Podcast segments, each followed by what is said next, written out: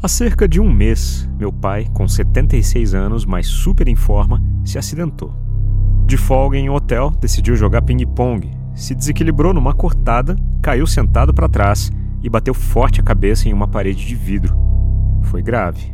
Passou vários dias internado em UTI e por muito pouco não precisou de cirurgia. Voltou para casa, mas desde então enfrenta uma lenta recuperação. Não anda, às vezes apresenta algumas pequenas confusões mentais e teve os movimentos do lado esquerdo do corpo alterados.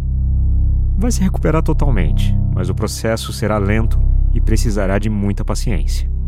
Estou passando alguns dias na casa dos meus pais, revezando com meus irmãos nos cuidados e refletindo horrores.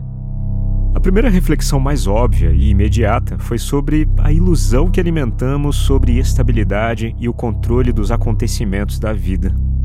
Não, não controlamos. Controlamos apenas a maneira como reagimos aos imprevistos e às mudanças radicais e forçadas que experimentamos. Ainda assim, não é nada fácil.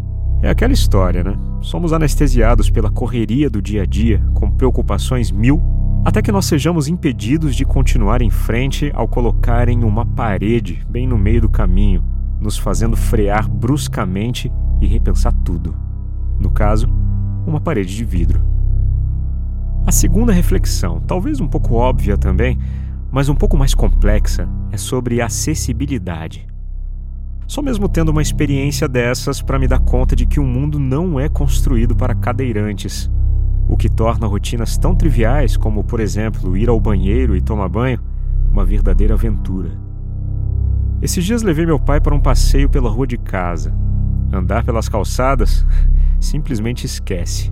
Árvores, postes, pouca largura, plantas, buracos, desníveis, é impossível. Tivemos que andar pelo asfalto mesmo. Sorte que é uma rua sem saída, portanto com pouquíssimo movimento de carros, mas fiquei imaginando se meus pais morassem em uma rua movimentada, onde passa ônibus, caminhões, etc. Outra questão de sorte é que eles podem contar com ajuda para ir ao supermercado, dirigir, enfim, para que possam se locomover, ainda que não pelas próprias mãos e pernas. Olhe a sua volta neste exato momento. Onde você está? Um cadeirante teria facilidade para entrar num banheiro, cozinhar, passar por um desnível, passear, dirigir? Louco, né?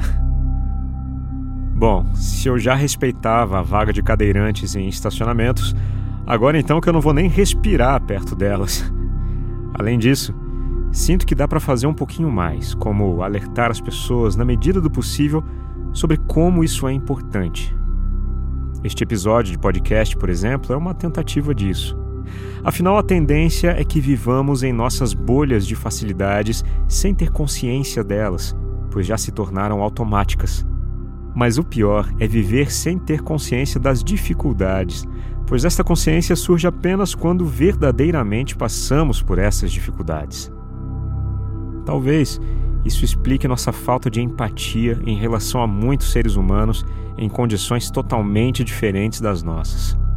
É muito difícil imaginar o que os outros estão passando ou sentindo, pois não temos a mesma experiência por via das dúvidas, se você tiver uma mesa de ping-pong, mantenha-na em um local aberto, bem aberto.